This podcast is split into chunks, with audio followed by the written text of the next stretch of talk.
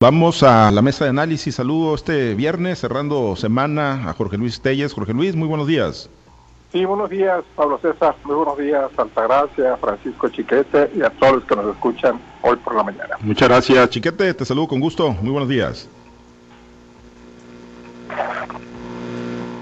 Bueno, a ver, saludamos a Chiquete en unos momentos. A ver, ¿nos escucha Chiquete? Buenos días. Bueno, saludo a Altagracia González. Altagracia, muy buen día.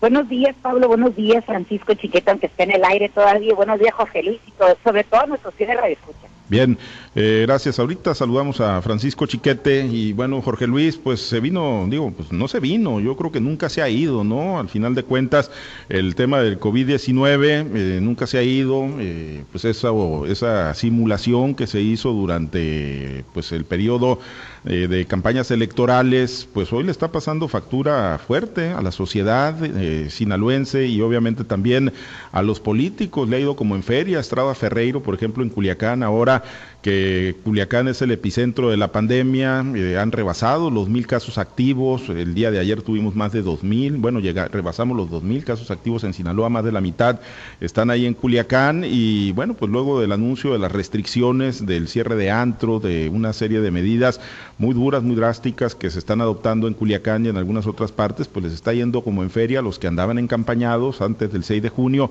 y que ahora como gobernantes pues quieren ir a poner el ejemplo sin tener absolutamente nada de calidad moral, Jorge Luis Telles, pero bueno, pues la realidad es que se está desbordando el tema del COVID-19 otra vez en el estado de Sinaloa. Pues mira, yo creo que independientemente de la crítica, algo, algo tienen que hacer. ¿eh? Algo, algo que cuando menos, si no, si no este, es efectivo, que cuando menos eh, diga la sociedad, bueno, cuando menos están tomando esta clase de medidas. El gobierno de Quino sigue siendo muy cauto, no muy prudente, buscando cuidar el equilibrio entre, entre lo que es lo económico y lo que es eh, el cuidado de la salud. Eso lo prueba la reunión que se tuvo ayer en Mazatlán, donde estuvieron los secretarios de, de Economía, de Salud y de Turismo con el presidente municipal de Mazatlán, en el que aparentemente se iban a tomar este, medidas drásticas, pero a juzgar por información oficial pues no hubo nada de drástico, ¿no? Simplemente se acordó que se iban a, fortalecer las medidas sanitarias que ya existen y que todos conocemos. La nota no, no, no sirvió para nada, ¿no? O sea, eh, eso de que vamos a fortalecer las medidas que ya conozco, ya conocen, pues no, no, no nos da ninguna tranquilidad, ninguna satisfacción. Ya por la tarde, quizás cuando, cuando tuvo conocimiento del último reporte de la Secretaría de Salud, que todavía no se hacía oficial porque eso pasa hasta las 7 de la noche. El alcalde Jesús Estrada, ¿no? Jesús Estrada a, a, sus redes sociales, pues para mantenerse muy enérgico y hablar del cierre de antros, y, sobre todo el cierre de antros, y que los que tienen, que se va a permitir pues, operar como restaurante, y los que son tanto restaurante, que únicamente se les va a permitir el giro de restaurante, una hora de cierre máxima a la una de la mañana. Digo, pues, eh, y además eh, cuidar el espacio entre las mesas, o sea, no, hay nada, no hay nada nuevo bajo el sol. Se tienen que tomar, a mi juicio, medidas más drásticas, como se las están tomando en otros estados del país. Ahorita en la mañana, monitoreando yo los estados, me doy cuenta que en todos lados están tomando medidas severas yo creo que no puede ser de otra naturaleza. Yo no estoy de acuerdo definitivamente en que, se paralice la economía, que volvemos a un confinamiento total, pero pues sí puede ser parcial, ¿no? Que la gente no es que esté, que esté recluida en sus hogares, porque eso, pues a veces sale peor. Sale peor en, lo, en lo familiar, en lo social, en lo económico, en todo. Pero sí, sí respetar ciertas reglas que no, que lamentablemente no se están respetando. Yo creo que esta explosión de la pandemia, además, además de que se estuvieron manipulando, maquillando las cifras mucho tiempo atrás, antes de las elecciones, porque no puede ser una explosión de esta naturaleza, o sea, de tal magnitud que de un día para otro te saben que teníamos muchos casos aquí que no estaban registrados. Digo, ¿cómo puede ser posible eso? ¿Cómo puede ser posible ni que estuviéramos viviendo en un estado tan grande con tantos habitantes o que fuera una estadística a nivel nacional. O sea, es inaceptable esa explicación que te da la autoridad de que no estaban registrados muchos casos y que por eso, que por eso se, multiplicaron por 10, porque, porque es una multiplicación por 10 lo que estamos viendo.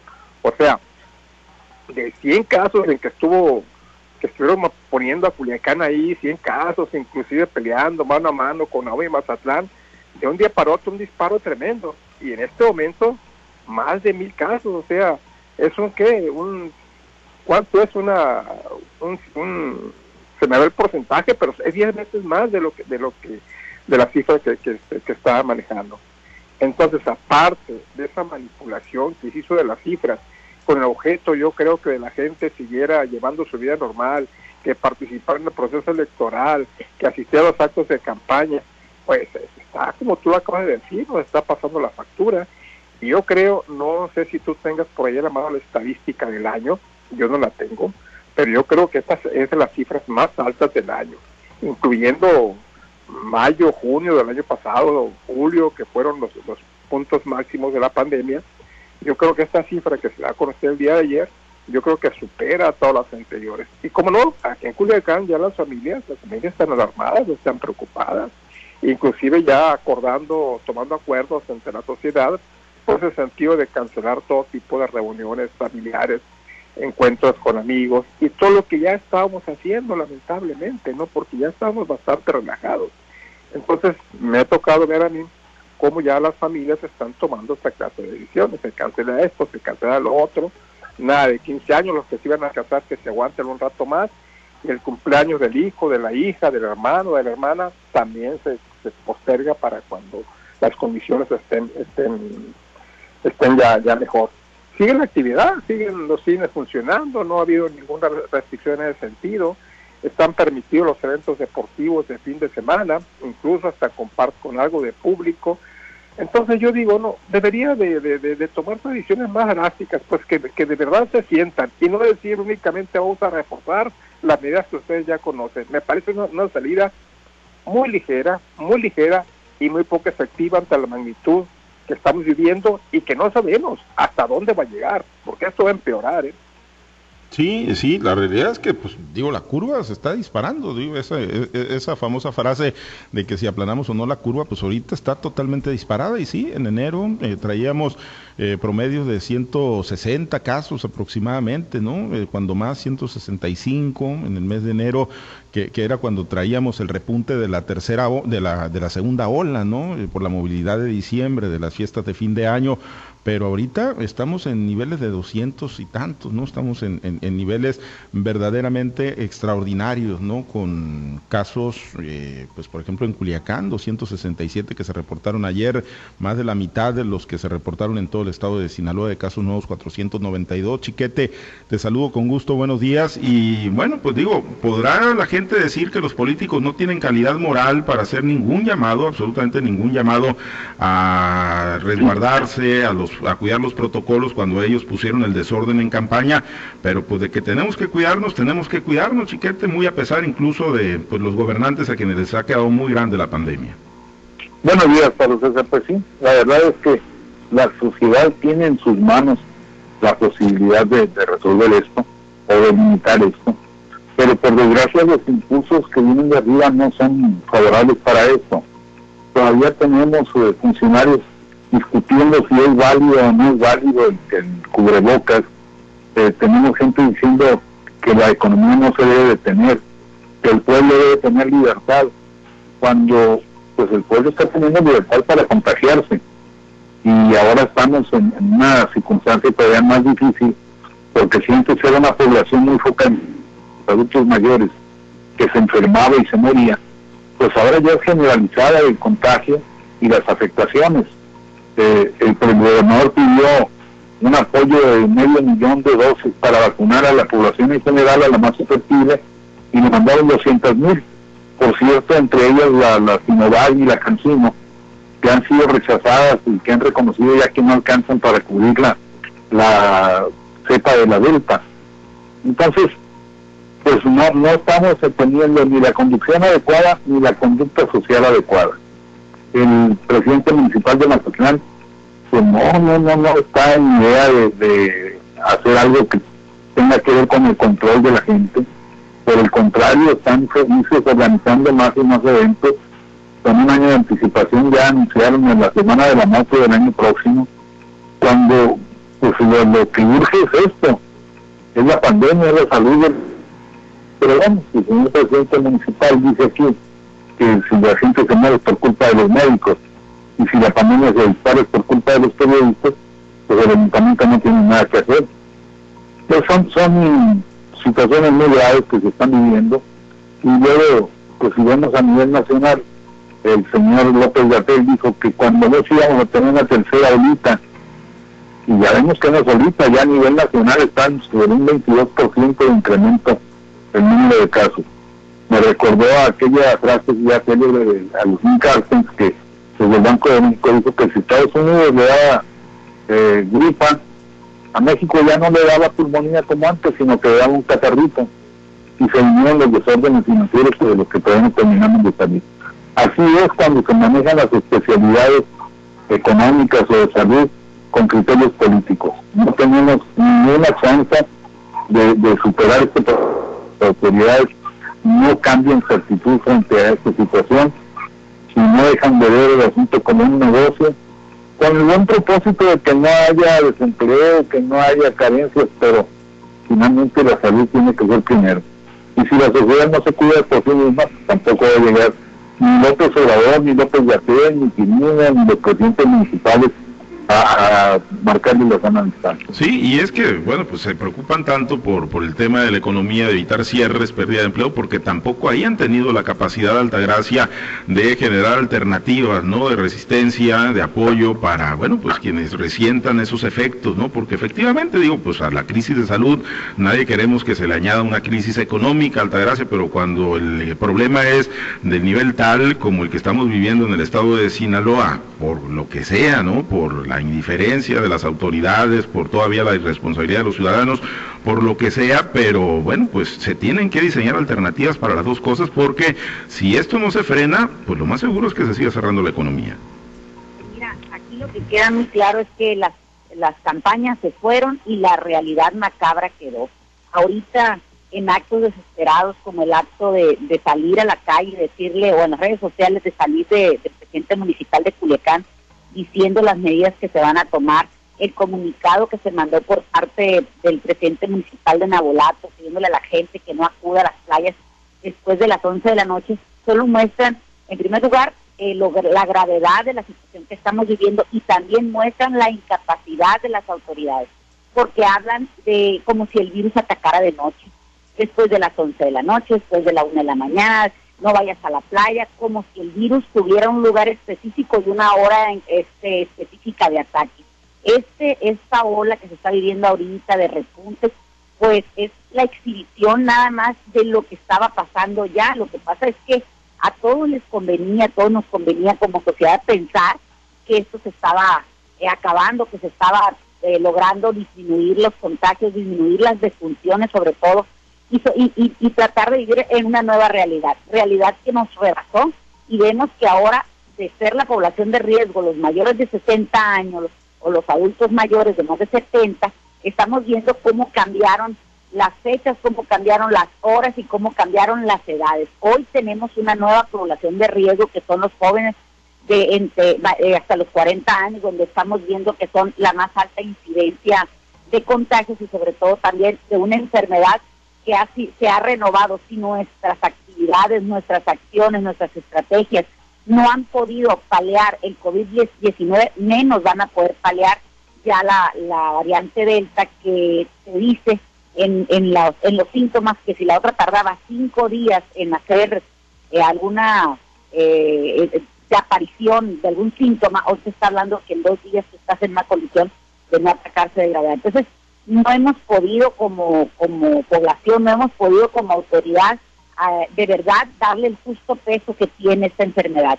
Si en estos actos desesperados que están haciendo las autoridades no se suma un gobernador o no se suma el presidente de la República, de verdad creo que desde la del nivel más bajo de gobierno, que es una presidencia municipal, difícilmente se va a poder de verdad llegar a resultados que, que eviten que esta ola siga creciendo no pudieron en, en, casi dos años ya de haberse descubierto la primera vez eh, el virus del COVID-19, eh, implementar algún programa, estrategia que pudiera hacer que, que, la gente pudiera transitar tranquila o por lo menos saber, como lo hemos dicho infinidad de ocasiones aquí, quedarse en su casa. No, se han dedicado a maquillar, a, a ocultar la verdadera realidad de lo que pasa en la ciudadanía. Hoy en día no es culpa del político que hizo campaña, no es culpa de la sociedad que acude a, la, a, la, a, esos actos o a esos lugares de concentración. Creo que ha sido una falta ominosa del encargado de atacar la pandemia, de ser el encargado de, solucionarlo y también de los gobiernos que pudiendo tener en sus manos la, la, la respuesta que están buscando los ciudadanos, pues difícilmente aquí, aquí le vamos a echar la culpa, ¿no? O sea, se me hace que ha sido una omisión total, como lo hemos dicho, México es un país de simulaciones, desgraciadamente lo que lo hace despertar pues son las muertes, ¿no? Y esas no se pueden ocultar. No, y es momento de que la sociedad pues saque la casta, ¿no? Que la gente pues ya debe estar muy familiarizada también con las medidas preventivas y ahí pues hay que hay que entrarle, ¿no? Porque las autoridades, insisto, ya dieron muestras de que les quedó muy muy grande la pandemia. Y bueno, pues mientras que esto sigue creciendo lo del COVID-19, la narrativa y el debate público y ya se movió Jorge Luis pues hacia otro nuevo pues digamos, los escándalos, ¿no? Con este video que se reveló el día de ayer, donde otro hermano del presidente Andrés Manuel López Obrador, ahora Martinazo, Martín Jesús López Obrador, hermano de Pío López Obrador y del presidente López Obrador, pues otra vez de la misma mano de David León Romero, eh, colaborador y operador en su momento del gobernador Manuel Velasco, pues recibe fajos de billetes, 150 mil pesos le entregaron y fue revelado esto ayer en la plataforma Latinos por el periodista Carlos Loret de Mola, enemigo público ahora sí que del presidente López Obrador, y se hizo esta revelación. Ya hoy el presidente dijo pues que tiene que ver con el miedo que trae Loret de Mola por eh, el tema de Florence Cassés, por la detención de Luis Cárdenas Palomino, Jorge Luis, pero finalmente pues ahí está, igual que el de Pío López Obrador, ahora el de Martinazo, y pues posiblemente Jorge Luis, digo, salvo tu mejor opinión, pues lo más seguro es que así como con Pío, con Martinazo, pues tampoco pase absolutamente nada. Sí, hombre, como dicen en el rancho, tiene más salidas el presidente que un cerco viejo. Y pues efectivamente, ¿no? El presidente tiene muchas, muchas salidas, pero finalmente no, no da explicaciones contundentes a la sociedad. El hecho de que tú tengas un hermano pícaro no quiere decir que tú también lo seas. ¿Por qué tendrás que tienes que solapar las picaras de tus hermanos o incluso hasta de los hijos? O sea, cada quien tiene asume su la responsabilidad que le, que le corresponde. No importa que seas, que seas hermano o no del presidente, y el presidente tendría que dar otro, otro tipo de explicaciones no las que suele dar buscando, pues apostándole siempre al olvido, ¿no? Como pasa siempre, ¿no? le apuestan al, paso del tiempo, que esto queda de olvido y finalmente nunca pasó nada. Y como tú dices, no va a pasar absolutamente nada. Yo me pregunto en este caso, ¿y quién hace las filmaciones? O sea, ¿cómo filman las cosas si se supone que la persona que le está dando el dinero al hermano López Obrador es una gente de confianza de ellos, gente de ellos, no concibo que él mismo haya puesto esa, esa cámara de video o ese teléfono celular con el que está filmando o el artefacto que sea. No, no, no alcanzo a comprender cómo es que se firman esa, esa, esa clase de, de actos. Y sin embargo, suceden y suceden con mucha frecuencia como lo estamos viendo. Una muestra más de que la familia presidencial no es inmaculada como tanto presume el presidente a lo mejor podrá hacerlo, sí, pero eso de que metan las manos al fuego por hermanos que no, que no, pues que tienen una calidad moral dudosa, como esa de que estén recorriendo el país, porque no debe ser el único, ¿no? El estado de Chiapas, han de ser otros estados donde tienen esta red de, de, apoyos económicos, a lo mejor ni son para ellos, a lo mejor usan el nombre del presidente, pero repito, el presidente es el que debería dar las explicaciones.